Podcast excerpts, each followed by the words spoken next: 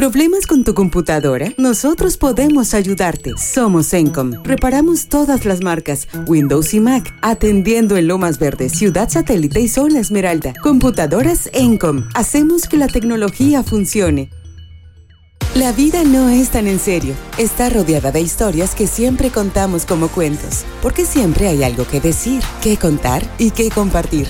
Sean bienvenidos a este espacio de reflexión, de la vida y otros cuentos, con Alex Martín.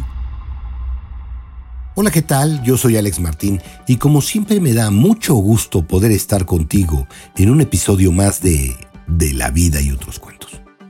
Les comparto que esta semana en una reunión de empresarios tocamos el tema del capital relacional. Sí, el capital relacional de las personas y su importancia. De ahí mi apreciación, que me pareció algo novedoso para comentar. Sin embargo, una de las cosas que más me llamó la atención fue ver cómo es un tópico que ha llevado algún tiempo en el ámbito laboral, pero que es poco conocido por muchos. ¿Tú sabías o tú habías escuchado sobre este tema? Bueno, por ello hoy quisiera hablar de la importancia que tiene el valor relacional de las personas y dedicarle un tiempo para su reflexión. Comencemos definiendo el término y de acuerdo con salesup.com, el capital relacional es la suma de relaciones personales que tú estableces a lo largo del tiempo, ya sean amigos, socios o conocidos incluso familiares. Por su parte, el blog de blog.portafolio.co tiene un artículo de Nelson Abdul titulado El capital relacional.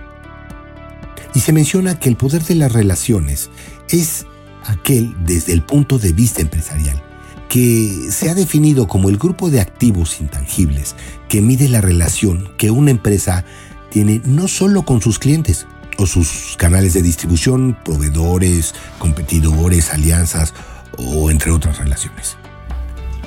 Y se conoce como capital externo, siendo el conjunto de interacciones que se mantiene a lo largo de la organización con un entorno externo.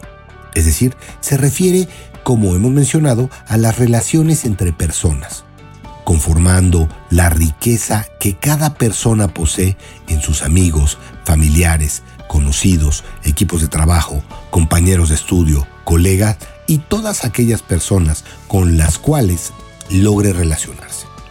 O bien, con quienes pueda realizar negociaciones, transacciones y otros movimientos orientados al bienestar y generación de la riqueza económica. Sabemos que todos los seres humanos podemos construir redes relacionales, las cuales se convierten a través del tiempo en activos de generación de riqueza.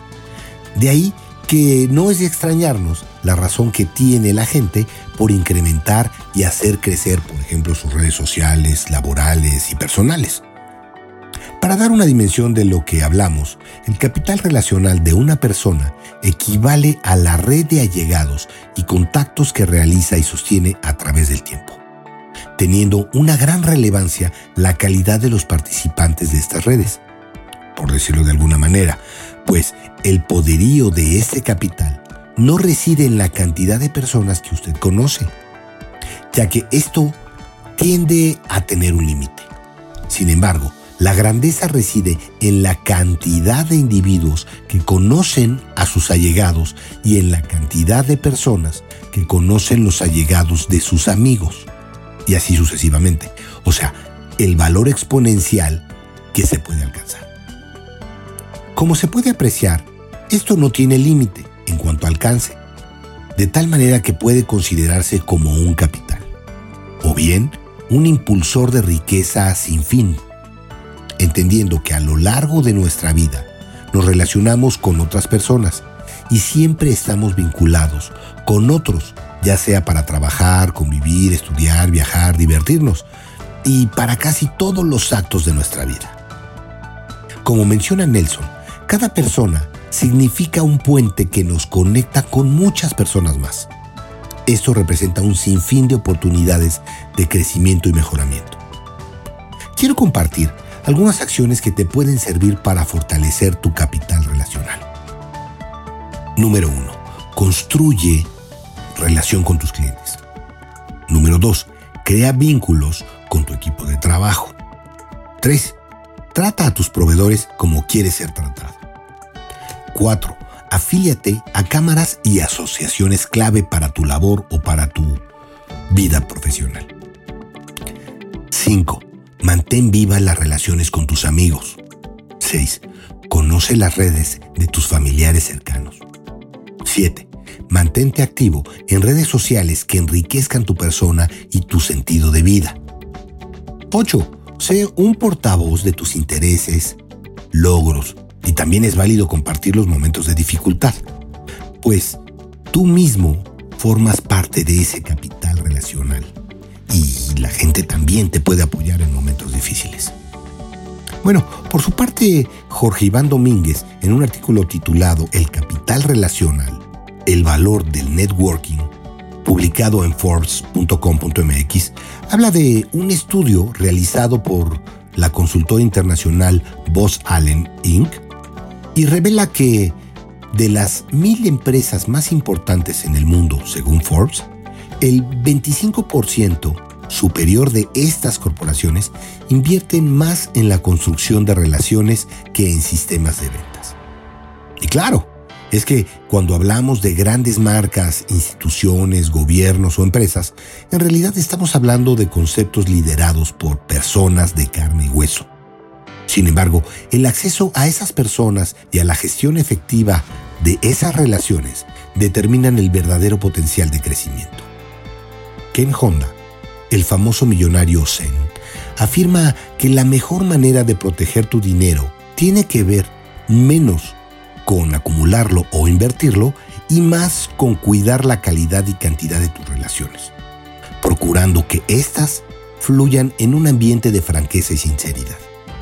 De esta manera, afirma Honda, sé que es menos propenso a tener miedo a perder dinero, ya que el miedo subyace a esa desgracia.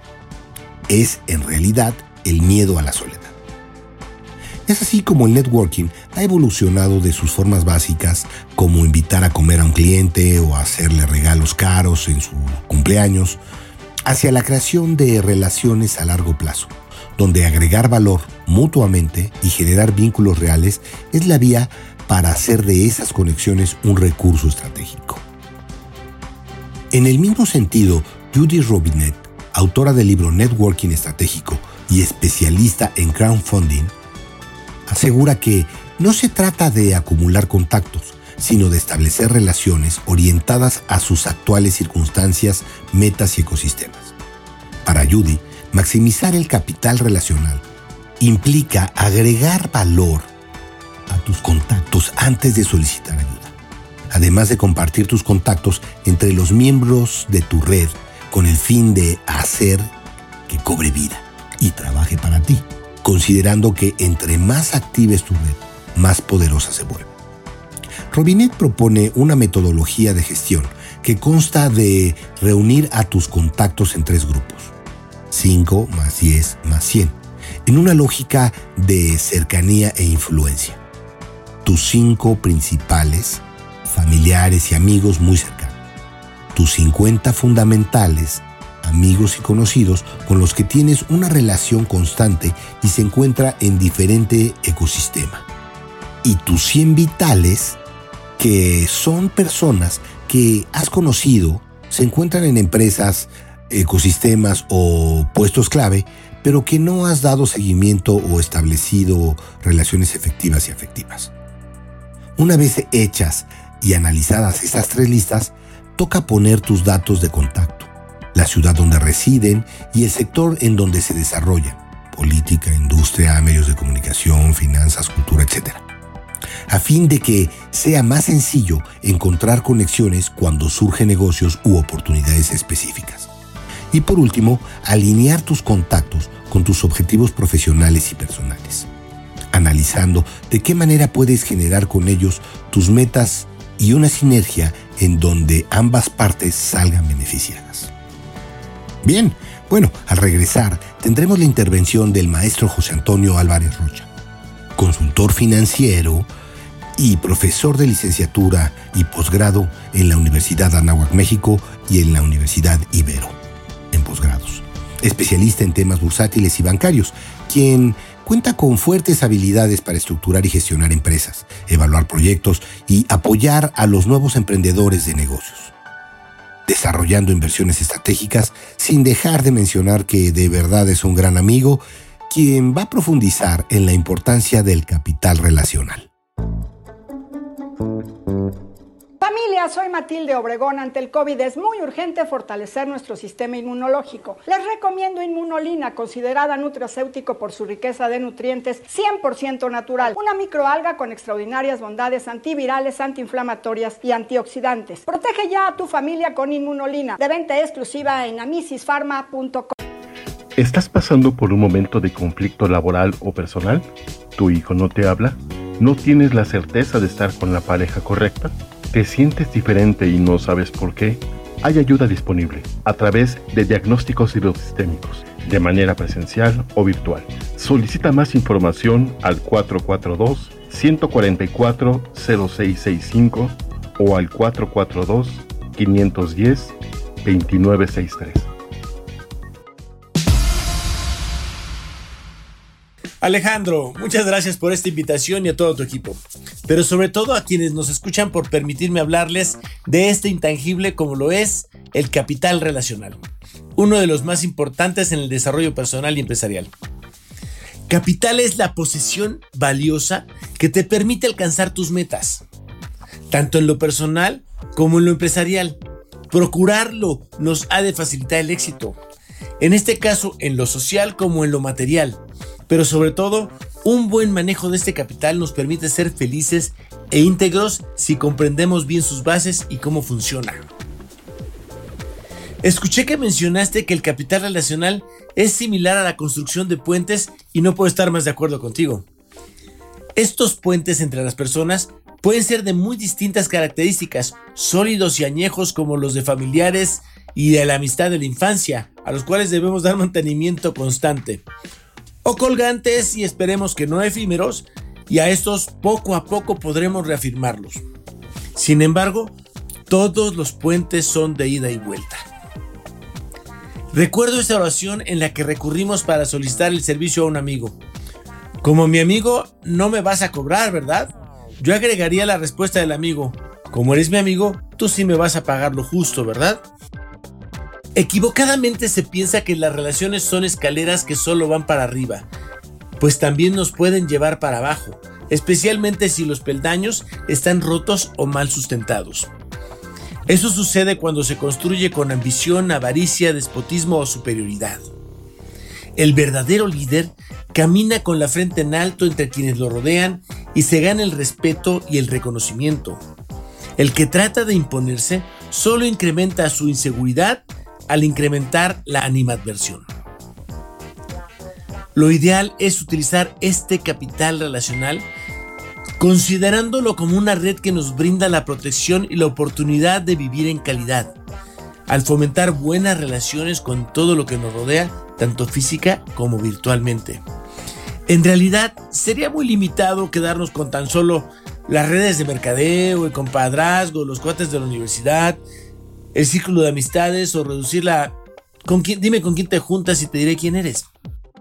Creo que mencionaste que es muy difícil tener una red suficientemente amplia con tan solo tus contactos primarios. Tienes mucha razón. Eso le quedó muy claro a Mark Zuckerberg. Y desarrolló una herramienta de redes sociales que ahora, bueno, hay muchas, pero como toda herramienta debe saberse usar para lo que sirve y no confundirse. Los lazos deben ser fuertes y han de continuar esos enlaces secundarios y terciarios y así consecutivamente.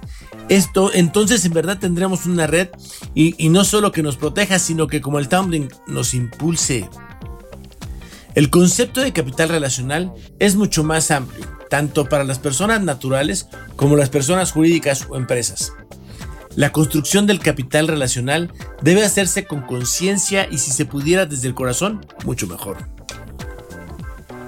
Recuerdo una frase de Facundo Cabral que decía, Si la gente supiera lo rentable que es ser bueno, sería buena aunque fuera solo por negocio. El capital relacional lo es intrínseco a las personas. Nacemos con él y lo ocupamos para pedirle a mamá de comer. Se fomenta en los primeros años cuando nos dicen saluda y respeta a tu hermano.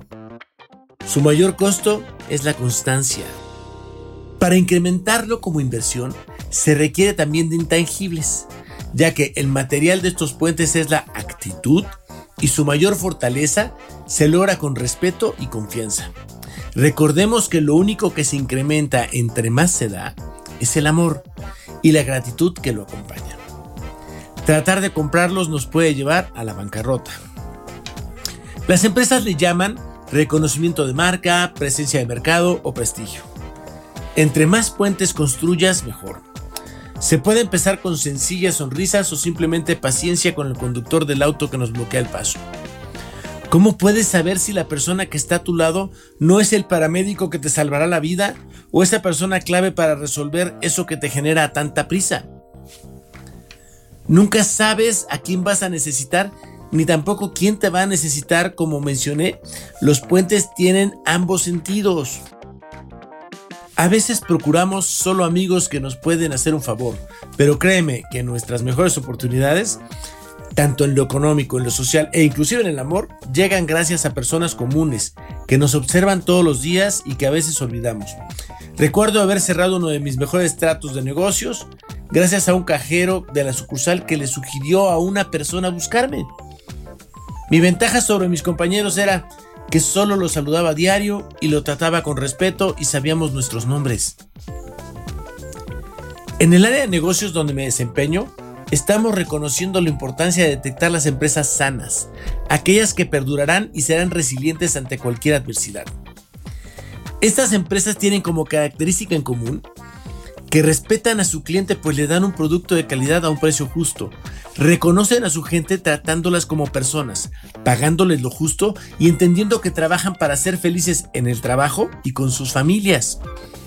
Adicionalmente respetan a su proveedor pagándoles en tiempo y forma, lo que les permite ser más competitivos gracias a la respuesta de los proveedores respecto de otros clientes y competidores.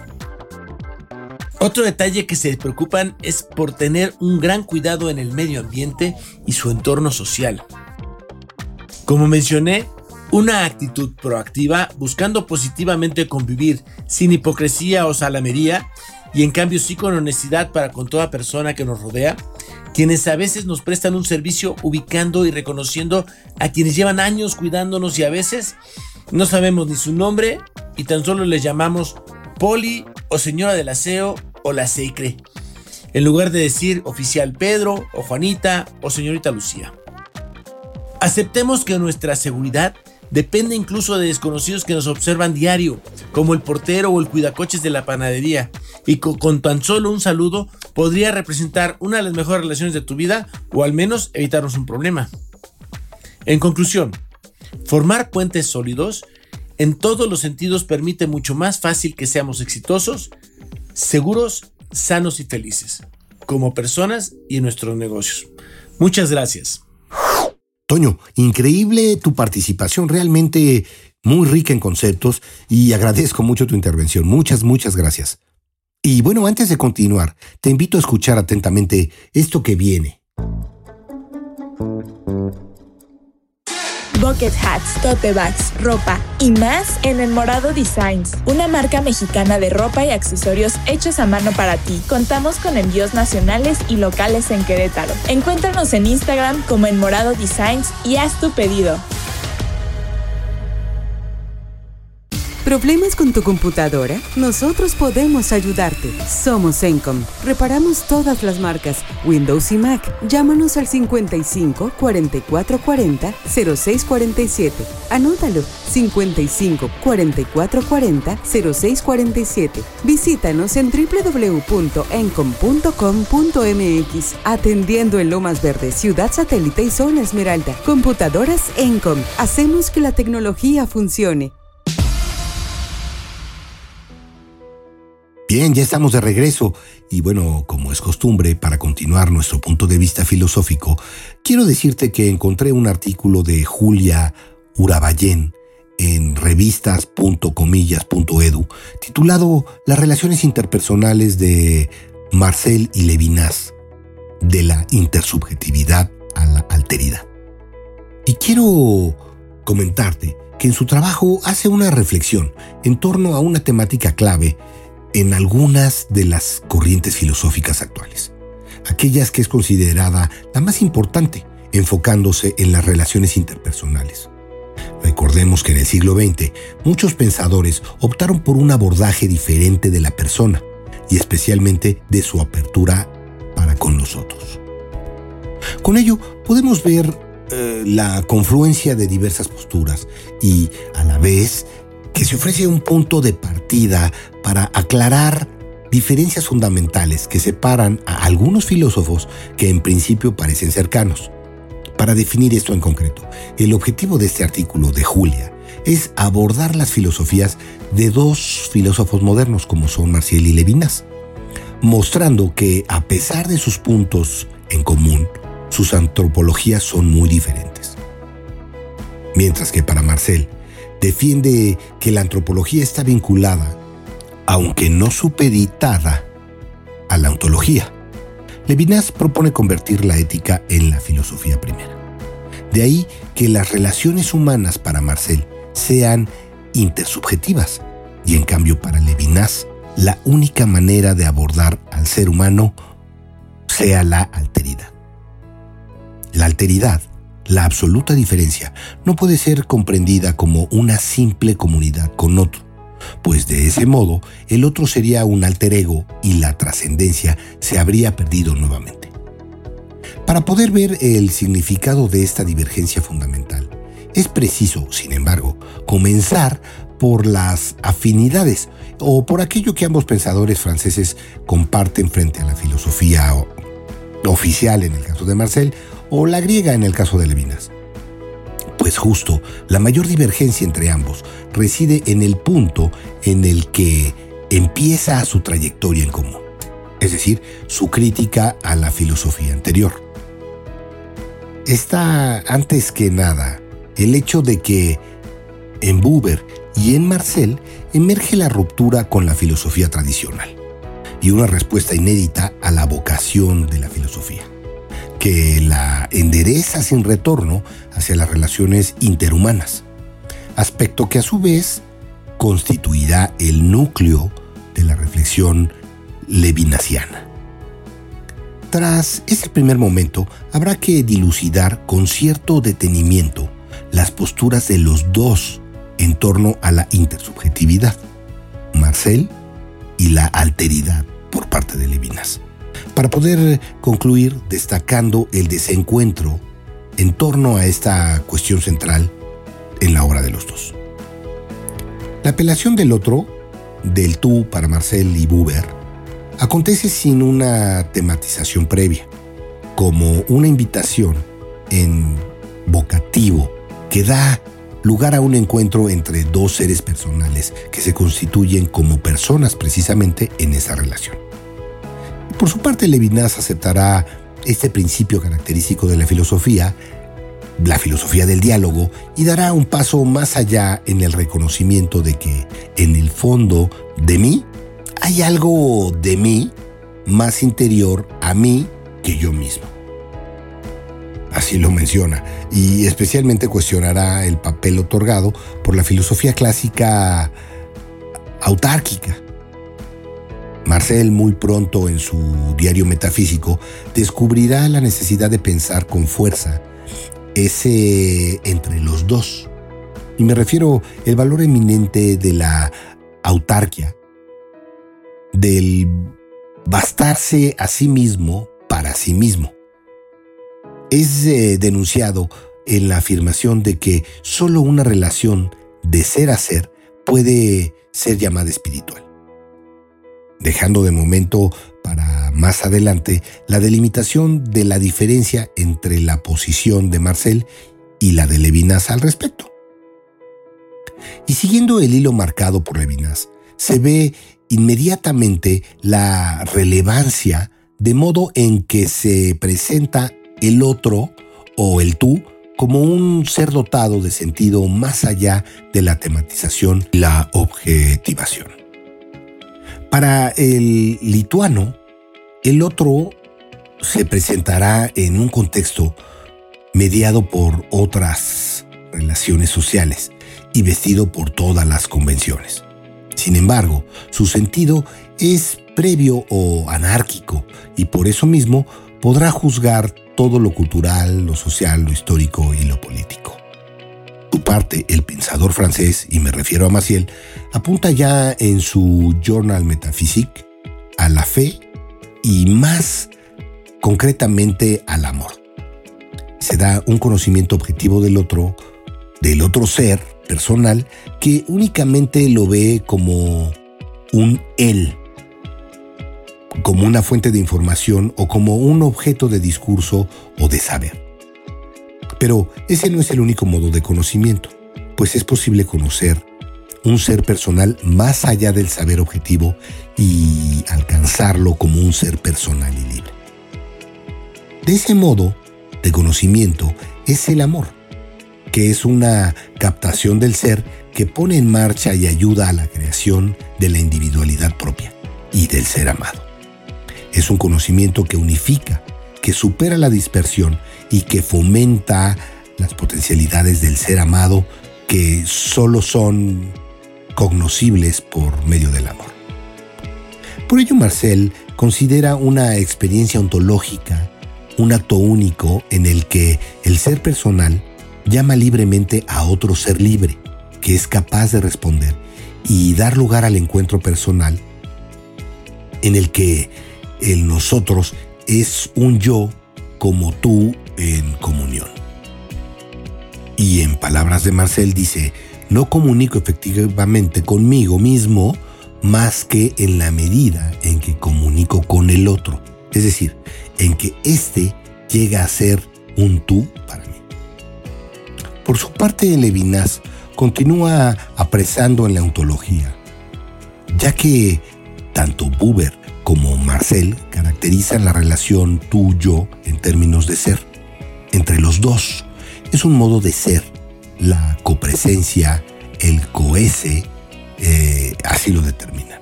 Si seguimos literalmente los textos, al ser, la presencia, siguen siendo la última referencia del sentido.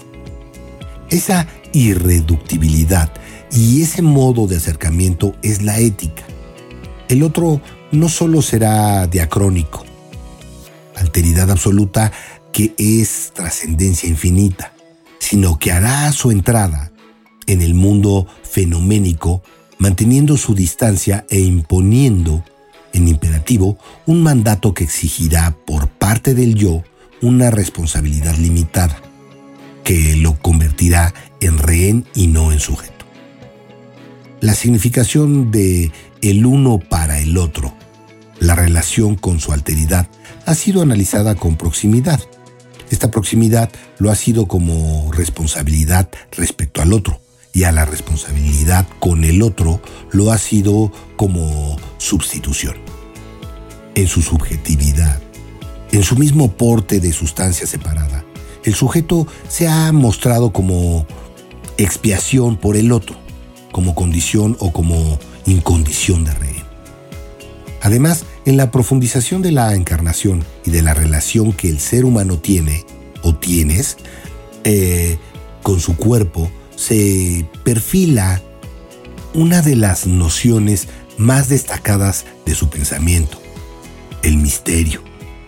Este término que proviene del lenguaje religioso, pero es tomado en un sentido filosófico. Tiene en Marcel una dimensión nociológica y otra ontológica. Y esta noción, la que encontramos en los escritos de juventud de Levinas, al referirse al momento en que el ser humano se topa con la muerte, con esa realidad que desmonta el sujeto, que muestra su impotencia. Es decir, Levinas mantiene eh, esa dimensión nociológica y ontológica de una realidad que es superior al ser humano pero la desplaza de ámbito por lo que modifica su sentido. En Marcel es lo que abarca, es decir, lo que somos sin poder delimitar o acercar, y, es a la vez la presencia en el ser humano de Dios, de lo que, no siendo él mismo, es más infinito que el yo. En Levinas es lo que no somos y nos desmonta poniendo de relieve nuestra falta de poder y de soberanía.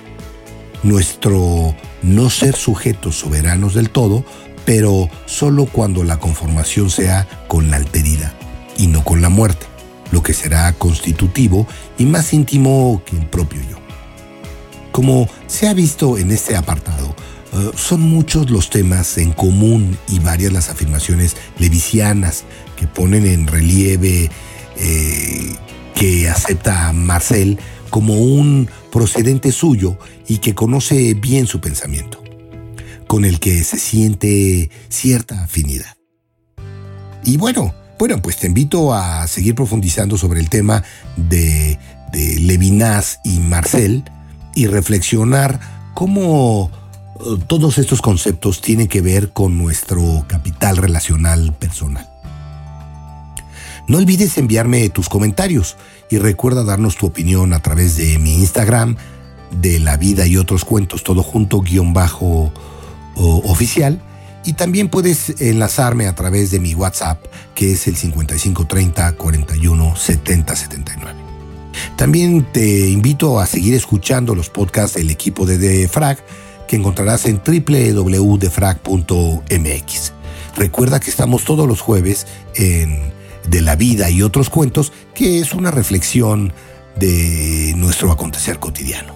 Los otros podcasts de Amado Chiñas y de Alex Kicks y de Pavi los podrás encontrar también en Facebook o en Instagram. Eh, yo soy Alex Martín y nos escuchamos hasta la próxima. Recuerda que la vida no es tan en serio está rodeada de historias que siempre contamos como cuentos, porque siempre hay algo que decir, que contar, que compartir. Esto es, de la vida y otros cuentos. Gracias por acompañarnos en De la vida y otros cuentos. Te invitamos a comentar, a que le des un me gusta y a compartir esta publicación. Escríbenos a contacto arroba defrag.mx. Escúchanos en la próxima emisión. Búscanos en Spotify, iHeartRadio y TuneIn. De la vida y otros cuentos es una producción de defrag.mx.